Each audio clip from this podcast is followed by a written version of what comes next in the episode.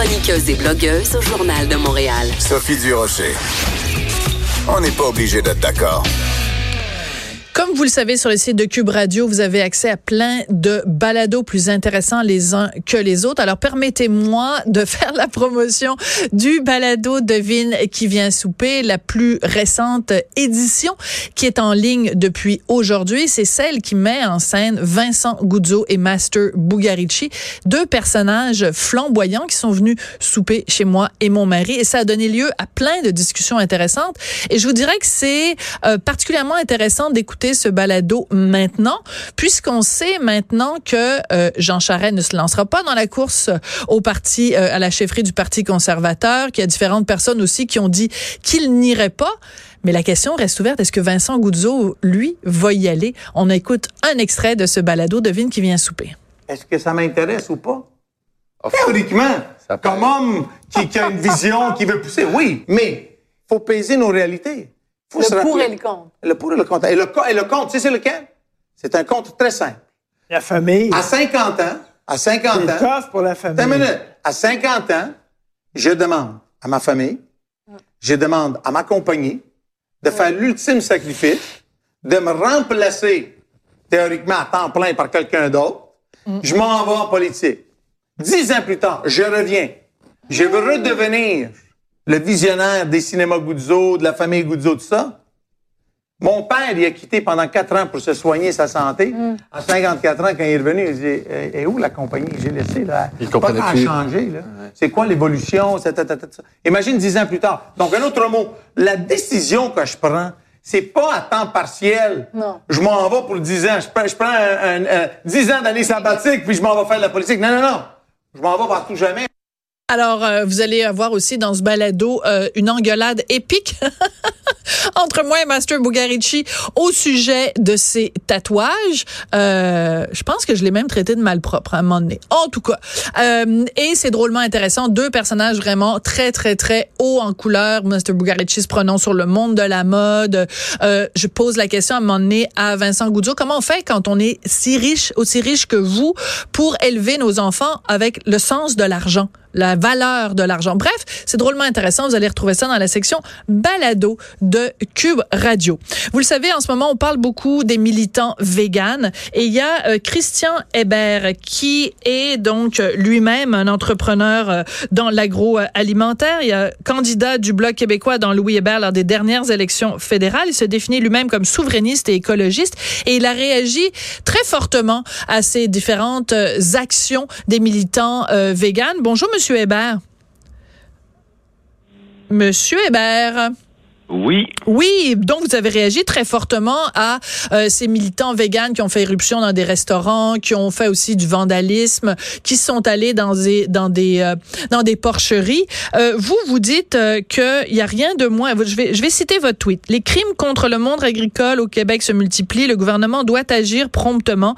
Les activistes véganes s'opposent encore avec violence à toute forme d'élevage au Québec. Aucune de nos productions n'est à l'abri. Qu'est-ce qu'il faut qu'il fasse le gouvernement?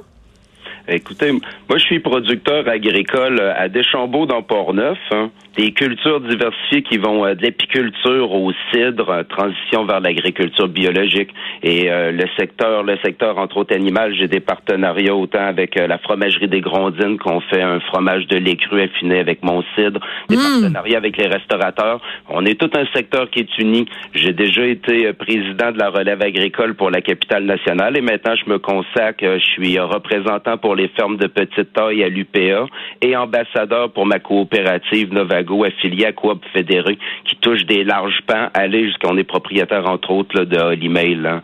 Et euh, ça a été dit à plusieurs reprises, tout est dans l'équilibre. Et là, présentement, notre secteur, comment on pourrait dire, les, les temps changent, nos façons de faire changent, les champs ils changent aussi, hein, et euh, des normes qui ont changé au niveau de l'hygiène et salubrité des aliments, des normes qui ont changé au niveau de la biosécurité sur nos fermes. Mm. Et on parle pas seulement les demandes au gouvernement qui aient des amendes, mais présentement, le pire crime qui peut être commis, vous avez déjà entendu l'expression, c'est comme entrer dans une étable. Hein. Pour, pour le bien-être animal, effectivement, on peut pas, il y a des gens qui vont dire, vous avez juste à verrouiller vos portes, mais on peut pas, il y a des animaux, hein.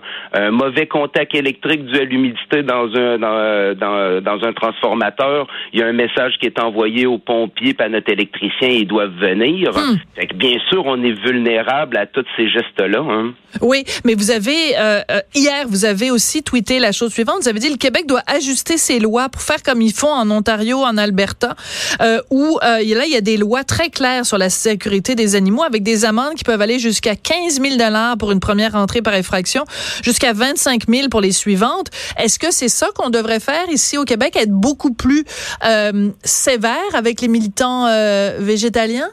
Oui, c'est sévère. Hier, j'ai entendu le ministre de l'Agriculture qui disait qu'il y avait un comité, mais ils doivent agir rapidement euh, en travaillant autant avec euh, le, le, ministre de la Justice, la ministre de la Justice que de la Sécurité publique pour revoir nos lois qui ont jamais été revues. Comme j'ai dit, les choses ont changé, les normes ont changé, mais on n'a jamais revu nos lois là-dessus. Hein. Et présentement, ben, c'est tout le secteur agroalimentaire qui est touché. Hein. Et on parle de, des attaques contre le monde, euh, le monde agricole. Ben, ça, ça n'est une qui l'a fait parler, fait parler cette semaine, mais c'est additionné que tous les producteurs sont touchés, comme dans le secteur porcin, ils sont touchés par euh, ces attaques-là des véganes, mais ils sont touchés aussi du fait qu'on sert de monnaie d'échange dans, dans la diplomatie avec la Chine. Hein. Dans la prochaine semaine, c'est euh, le, le, on parle de la ratification de la nouvelle ALENA, mais Oui. là, il faut comprendre qu'on va ouvrir la porte au lait, la porte grande ouverte au lait américain, mais là, on parle de des sites de production de plus de 15 000 vaches sur un site Ouais. C'est pas Mais là, on s'éloigne. Là, on s'éloigne. Mais je vais, c'est un autre dossier. On, on se reparlera aussi de, de ce dossier-là. Oui. Mais moi, je veux revenir aux, aux militants véganes.